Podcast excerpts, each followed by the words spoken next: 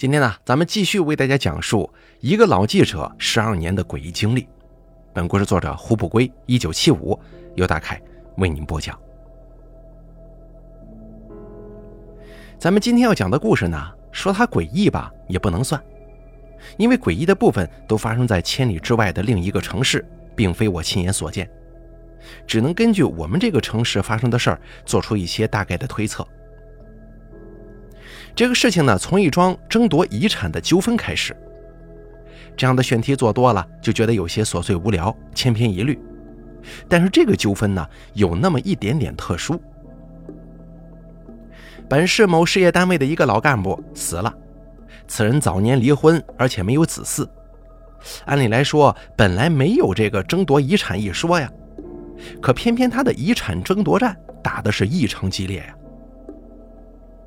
郑芳是老干部的小保姆，啊，虽说是小保姆啊，但她人呢也五十几岁了。据她自己说，照顾老头十七八年了，含辛茹苦啊，跟老头子恩同父女，情同夫妻。老头子早就答应遗产归他，那意思是遗产要是不归他，老头子能当场诈尸，谁都别想好。但是你让他拿出老头子的遗嘱来，他又拿不出。而反方呢，自称是老头子的干儿子，五十几岁，是某厂的一个下岗工人。据说呢，是老头子战友的儿子。战友死了之后，托老头子照顾他。他在某年某月某日正式行礼，认老头子为干爹。当然了，认干爸这种事儿是没有法律手续的。问他有没有见证人呢？他说没有。对干儿子唯一有力的证据，就是老头子八十大寿的时候。他以儿子的身份接待宾客，他据此认为遗产归他那是理所当然。而当笔者我开始介入的时候啊，双方已经发展到了水火不容的地步了，当着几家媒体的面，当时就要掐架呀。后来才知道他们仇深似海是有原因的，问题是出在老头子的死上面。这八十二岁的老人不是老死的，也不是病死的，他是自杀的。某一天，小保姆出去买菜，回来的时候，老头子就躺地上了，地上还有一堆安眠药呢。一看就知道怎么回事啊，赶紧送医院抢救，可惜没救过来。当老头子还在医院抢救的时候，干儿子已经用两个链子锁把老头子家给锁住了，说老头子是被人害死的，他得保护现场，谁也不能进去。他当时一听说老头子没救过来，立即就报了警。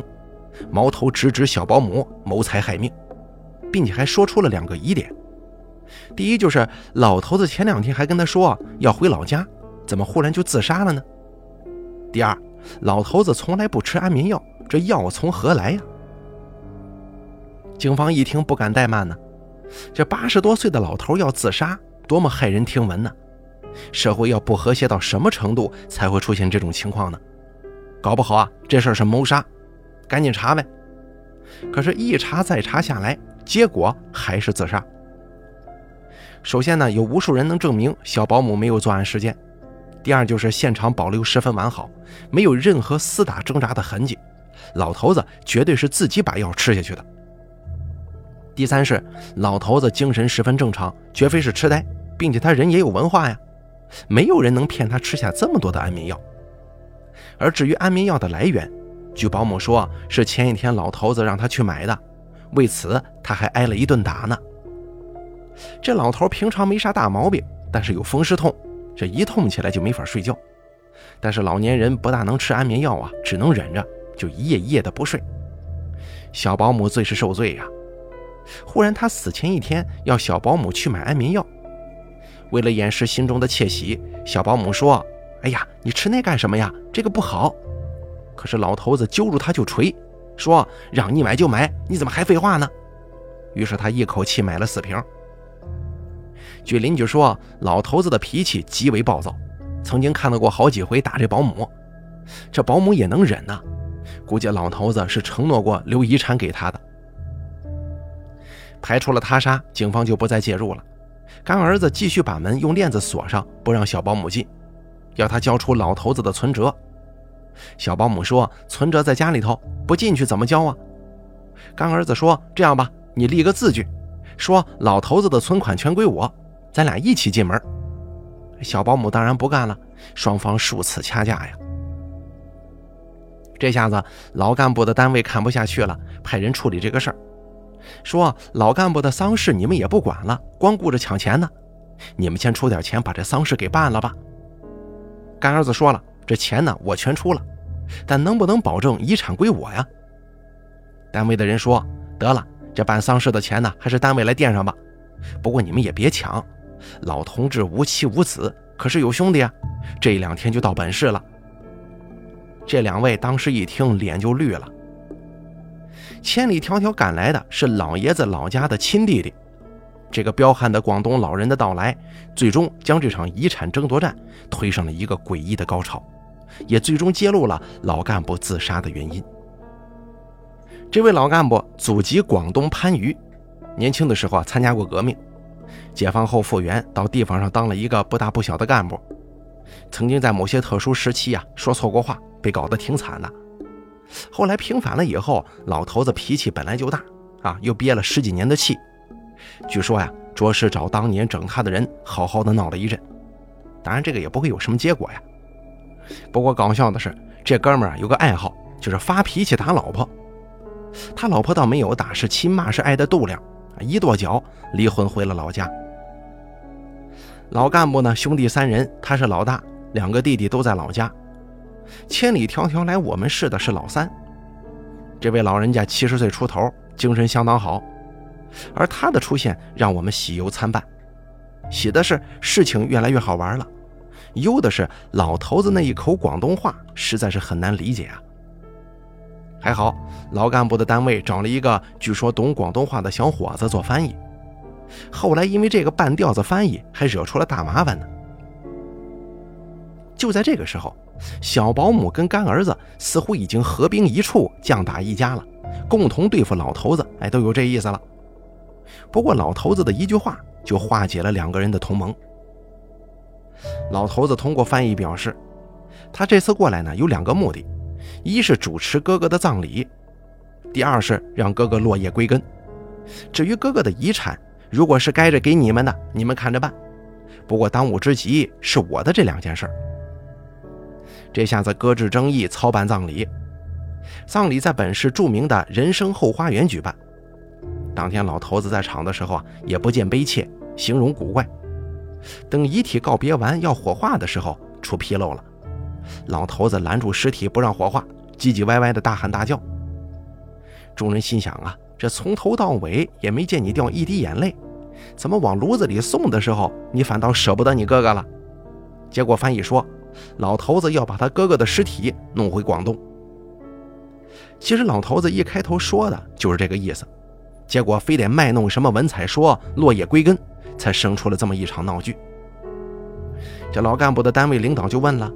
哎，你要尸体干什么呀？老头子说，他二哥也快不行了，也就是老干部的二弟弟，死前无论如何都得见弟弟一眼，哪怕是尸体也可以。他带来足够的钱了，租灵车、飞机进行托运，不论用什么方法，也得把弟弟的尸体运到老家去。单位的人一听，罢了，反正不用单位出钱，你爱折腾就折腾去吧。可是小保姆跟干儿子不愿意呀。非让老头子主持分配完了老干部的遗产，才能把尸体带走。老头子无可奈何呀，只得答应。可这一答应不要紧，纰漏是越捅越大。于是呢，众人来到老干部家，他家所在的这个小区啊，地段相当好，在市区，以本国近代一著名的文豪命名，就是房子稍微老了点干儿子跟小保姆各自开了锁。小保姆是直扑藏这个存折的地方，一共好像是七个存折，本来应该有共计四十万的存款的，可是当存折摆在众人面前的时候，这七个存折加起来的余额还不足一百块钱呢。这下子干儿子炸锅了呀，再次提出小保姆谋财害命的学说。小保姆也不喊冤枉，只是哭天抢地的说自己也不想活了。老干部的弟弟看到这一幕。面无表情，几次想走，但是都被小保姆给拉住了。这个时候，老干部的单位查了一下存折，说是钱是同一天取走的，取走钱的那一天，正是老干部打的小保姆去买安眠药的那一天。可是翻遍了家里，也没找到半毛钱的影子。这下得了，绕了这么大一圈子，还得报警。谋财害命一说，再次甚嚣尘上。现在呢，我得插叙一个细节啊。这个细节呢，其实是事情发生过以后，听老干部单位的人说的。很是遗憾，事发的时候我本人并不知道，要不然我就会更多的关注到老干部的那个弟弟身上。凭我的深度采访功力，也许能挖出更多的料。这个细节呢，就是关于老干部的弟弟到底是怎么知道哥哥的死讯的。老干部出事当天，单位的人辗转问到老干部两个弟弟的联系方式，本想着第二天一早进行通知，可谁知道当天就有电话打到单位了，说是老干部的家人，就问他是不是人出事了。单位说啊，呃，请节还顺便呢，并请派人来料理后事。那边说最迟后天到。到之前，哥哥的尸体不能动，谁动谁负责。单位里的人想啊，也不知道是小保姆还是干儿子通知的，啊，还算是有良心吧。结果后来才了解到，这两位谁也没人通知啊。干儿子根本就没有联系方式，小保姆倒是知道老干部的联系方法在哪儿，可无奈门进不去呀。那么，到底是谁通知的老干部的弟弟呢？接下来，警方再次介入调查。这期间一些事情，我也是听别人说的，主要是老干部的弟弟几次急着要扶灵南归，但是被阻止了，因为老干部又变得死因不明了，事情没有了解，怎么能走呢？老头子气的是天天骂街，幸好翻译也气走了，没有人听得懂他骂什么。看来啊，这一家子都是脾气火爆的人，也不知道是怎么都活到这么大年纪的。后来，警方调查结果显示，再次排除谋财害命的嫌疑。这钱呢，就是老头子自己取走的，并且在同一天汇到了一个账户上。小保姆跟干儿子问：“汇给谁了？是不是敲诈呀？”警方说：“不可能，钱是汇到广东番禺了。户主据查是老干部的侄子，他的父亲就是老头子的三弟弟。”行了。下面这幕精彩的场面又是我亲眼所见了。这精彩的地方是在一个面积不到二十平米的房间，有南京话、广东话、徐州或者盐城某地口语的三种语言在对着骂街。最占便宜的干儿子，他骂人谁都能听得懂；而老干部的弟弟最吃亏了，因为他骂人谁也听不懂啊。而小保姆这边则是半懂半不懂。干儿子继续持怀疑论。认为老干部的弟弟为钱逼死了老干部，而小保姆则是完全失去了逻辑，鼻涕眼泪的一通胡说。而这位七十岁的老头子，朋友们，七十多岁呀，那叫一个彪悍，丝毫不落下风。幸好老干部单位的人带着原来那个翻译及时赶到，阻止了事态的进一步扩大。这老干部的单位处理这个事儿的人呢，换了仨，估计都顶不住了。唯独这个可怜的翻译小伙子一直没换，谁让你没事在单位炫广东话的？于是呢，就追问遗产的去向。可是老干部的弟弟拒不说明，态度相当强硬，就说：“你们是什么东西啊？啊，这是我们自家的事儿，自己家哥哥的钱给我，天经地义。你不服气啊？打官司去。别说这钱了，这房子你们都别想要。”这下子小保姆跟干儿子愣住了。好嘛，这哪是弟弟呀，简直就是修炼千年、老谋深算的老狐狸呀！还好保姆灵机一动说：“那也行，遗产我们不要了，但是除非我死，老头子的尸体别想离开南京半步。”事后证明，小保姆这真是神来之笔呀！那老狐狸立马变了脸色，而干儿子呢，立即附和小保姆：“这招果然有效啊！老狐狸不嚣张了，答应一切都可以商量。”这商量到最后啊，老干部汇出去的钱是别想拿回来了，这房子可以卖掉，老干部的哥哥得百分之二十，小保姆跟干儿子各得百分之四十。要知道，如果打官司的话，小保姆跟干儿子能得到的东西很少，可问题是这老干部的兄弟那就一个归心似箭呢。而房子由单位处理，卖完之后进行分配，三方签了字据，按说事情就应该告一段落了。可是小保姆提出了最后一个要求，她要陪老干部走完最后一程，她要扶灵去广东。老狐狸一开始怎么也不同意，最后拗不过，只得愿意了。咱们在这儿感谢一下这位伟大的小保姆吧，也正是由于他的坚持，我们终于能够一睹这诡异事情的真面目。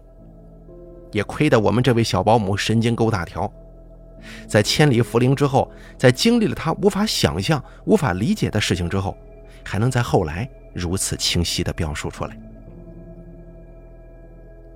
我并没有能亲耳听到小保姆叙述他去广东的经历，也是老干部单位的人转述的。据说小保姆的开场是从一句“作孽呀”开始的。没错，事情的真相确实非常作孽。咱们下面的记录呢，大部分是这个小保姆的转述，一小部分是我个人的推测。事情的原委大致可窥一斑。这老干部的家乡呢，是在番禺的乡下。改革开放那么多年了，乡里人也富有了。但是这个宗族观念呢特别的强。老干部这一支是族中的长房，老干部当年干革命，据说是被逐出了宗祠，这也许是他十年不归家乡的原因吧。还有这个地区特别重风水，尤其是长房的风水那更是重中之重。不知道哪年请了一个著名的风水先生看了块地，是山里的一方水田，风水先生说这个地儿好，哎，怎么怎么好。要怎么怎么建墓，后人就能怎么怎么发达。哎，这也是很正常的事，可以理解啊。你花钱买地建墓就是了。可是这位大师说，你们家三兄弟要按照老大、老二、老三轮着死、轮着葬的顺序，才能保住这个地气顺起来。否则地气一乱，吉地变兄弟，你们一家人祸在莫测呀。好家伙，这生死在天，人死的顺序岂能按照生的顺序来呢？可能这位大师是非常有名气的，反正大家都相信他。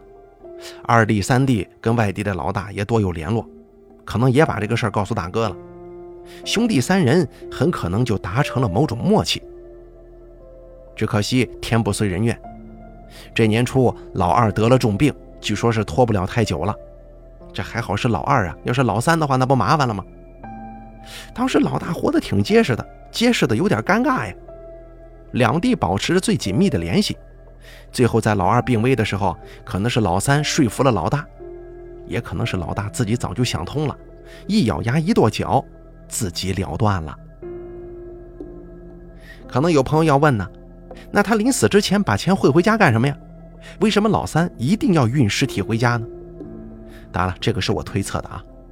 小保姆呢，并没有亲眼见到墓地，但是听说这墓地修理将近一年，也得花不少钱吧？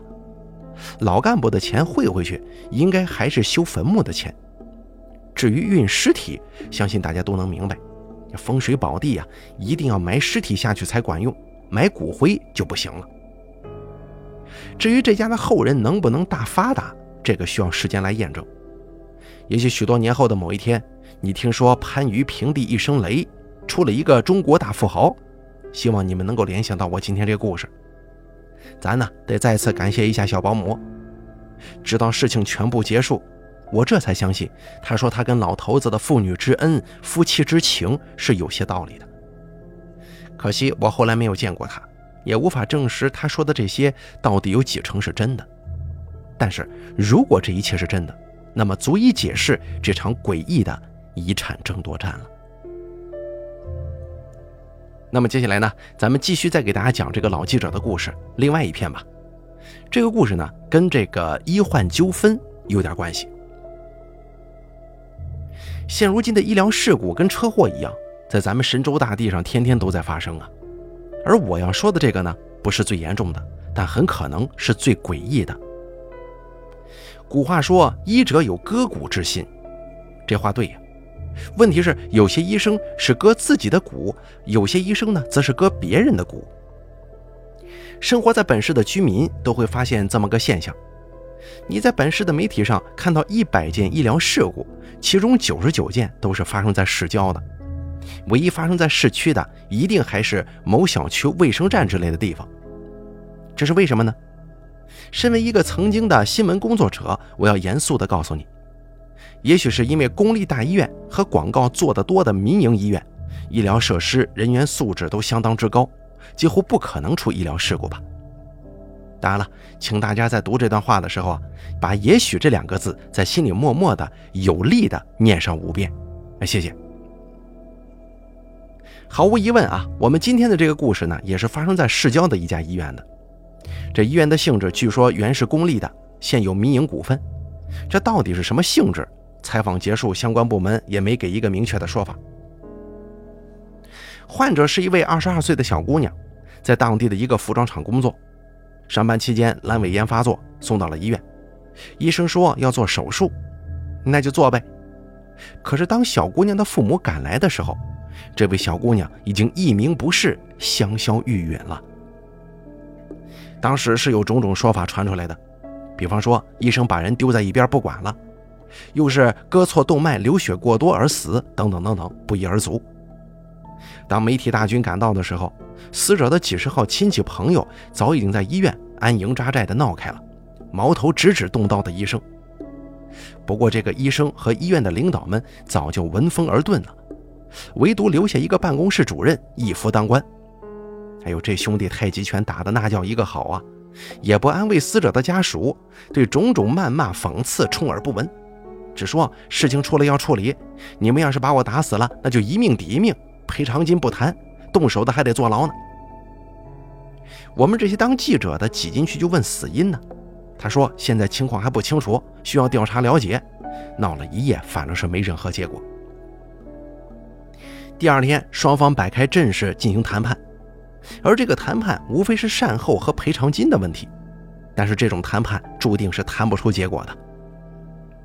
死者方的主将是死者父母、弟弟跟一个能说会道的舅舅，而医院方面的主将呢是办公室主任跟一个分管日常工作的副院长。善后很容易达成一致，而分歧呢就出现在这个赔偿金上了。家人认为医院应该负全责，开始的价码是八十万。医院认为呢是部分责任，愿意出七万。这情况正中五倍下怀呀，于是鼓动死者家属做医疗鉴定。这期间呢，医院的人跟当地宣传部门的人员也多次找媒体疏通，咱牛得很呢，理都不理他。谁让你不是公立大医院或者广告投得多的民营医院呢？看你这倒霉样，就是常出医疗事故的，这回被我逮到小辫子了吧？想拿红包收买我们，开什么玩笑啊？事情闹这么大，你给我们红包那是拖我们下水，滚蛋吧！以上都是我个人的心理活动啊。于是等医疗鉴定结果出来，哎，这鉴定结果很给面子，说的是麻醉注射过量，事后处理不及时，医院方面的全责。好嘛，当时这个申冤队伍瞬间扩大到了一两百人，幕后策划很有手段，他们光要求交出凶手来，就是这个主刀医生和麻醉师。而只字不提赔偿的事儿了，还是那个副院长见过世面啊，看出了问题的本质，请死者父母再来谈判关于赔偿金的事儿第二轮谈判正式开始，这过程呢是我亲眼所见，但是没啥值得说的。反正医院方面呢，包括善后费用，一共肯往外掏十六万，不然就打官司。这死者家属呢，一来也是闹皮了。还有一个呢，据说是有当地的相关领导做了工作，说打官司这个事儿啊，一来拖的时间长，二来你也未必就能赔到十六万呢，哎，就算了吧。于是死者家属拿了钱了事儿，我们该写的写，该播的播。按理说这个事儿到这就完了呀，可不久之后有人爆了个大料，说不得了了，死者回来了，缠上医院的人了。行了，废话说了这么多，终于开始诡异了。据说被鬼缠上的是那个副院长，此人家离医院不远。某天晚上下班，看到路边有一个女孩瞪着他看，一开始没咋注意呀，可后来忽然汗毛一炸，这女孩不是在哪儿见过吗？哟，是啊，我见过她照片，那是一张遗照。那帮刁民们拿着他的大大遗照堵在我面前，刚才那个女孩也是这样瞪着我的呀。此人大着胆子回头一看，那女孩不见了。而他当时就觉得吧，这一切都是自己的幻想，没有放在心上。隔了一天，他晚上吃饭喝酒回家，快到门口的时候，又看到了这个女孩。仗着年轻的时候跟无数尸体摸爬滚打过，再仗着一身的酒劲儿，这个年过五十的哥们儿居然想追上去看个究竟。不过那女孩一转身走到黑处，再追他人就没了。以上叙述啊，均是别人转述给我的。该副院长照死不承认他曾经看到过某女孩。不过从以后的事情发展来看，这段叙述的可信度能达到百分之八十。并且与此同时，各种流言在当地就传开了，说女孩托梦给了父母，自己死的不甘呢，也不安心，放心不下父母和弟弟，说要有冤报冤，有仇报仇。又说这个女孩死的是个六阴日，这日子冤死的人铁定要变成厉鬼报仇。总之啊，虽然这个副院长还每天强撑着上班，但是医院的生意那是没法做了。我们以做跟踪报道为名，再次杀到医院，当然是打死也不承认有闹鬼这一说呀。我们就说，是不是有人捣乱呢？医院方面回应说，有人捣乱放流言是可能的，但是副院长看到了什么，那纯粹是瞎说。我们就问他，那听说副院长现在有人陪同上下班，有没有这个事儿啊？医院方面说，对，那是为了保证他的人身安全，谁知道死者家属会做出什么事情来呀？当然了，我们也发现了不少疑点，其中最可疑的就是，哪怕是闹鬼了，缠谁也缠不到这个副院长头上嘛。主刀的医生和麻醉师才是直接负责人嘛。这个鬼在变鬼之前，他也没见过副院长啊，这鬼也太智能化了吧。于是呢，到死者家里进行调查，父母、弟弟没什么话说，只说他们活该。那舅舅说托梦了，真托梦了，还托给了我呢。要我帮他照顾父母，你看这做鬼也够累的。这亲戚朋友一人托个梦不说，还得抽空去吓唬吓唬那个副院长。舅舅说了，为今之计呀，只有大大的办一场法事超度一下吧。不过这办法事的钱呢，我们可不能出，得医院里出。我当时就心想啊，你小样可算是露出马脚了。闹鬼根本就没这事儿，这流言是你放出去的吧？想多讹点钱呗。罢了，发条小报报道此事。不过这小报道还没发出去呢，我发现我想错了。见鬼的不止副院长一个，而是很多个，似乎还真不是传闻呢，而是确有其事啊。首先看到的是死者所在地的一个小干部跟几个当地群众。某天晚上，几个人在饭店喝酒，看到死者的父亲在门口经过，后面不远处有个影子跟着。眼尖的这位是个小干部，他看到那影子很眼熟，忽然吓了一大跳啊！哎，见鬼了，这不是他前几天火化的女儿吗？头七已经过了，还玩回门啊？看来真的是死不瞑目啊！一边喊着死者父亲的名字，一边拉着人往外冲。可是跑到外面一看，只有死者的父亲一个人，哪里有什么他的女儿啊？死者的父亲说自己去小舅子家了，刚回来。那小干部寒暄了几句，也就没再多说些什么。而闹鬼的流言传出来以后，小干部这才觉得自己不是看眼花了，还对着自己的领导和很多群众发毒誓。他说他就是看到了死者跟着父亲一块喝酒的哥们儿，也确实说当时就是看见了俩人，出门的时候就只看到了一个了。然后就是副院长两次见鬼中间的那天。死者原来的工作那个厂，好几波下夜班的工人就看到那女孩啊在厂的周围转悠，有的看到她站在田里头，有的看到她站在路灯底下，但众口一词啊都说是千真万确，就是那死者，除了穿的衣服跟死的那天不一样之外，别的都一样。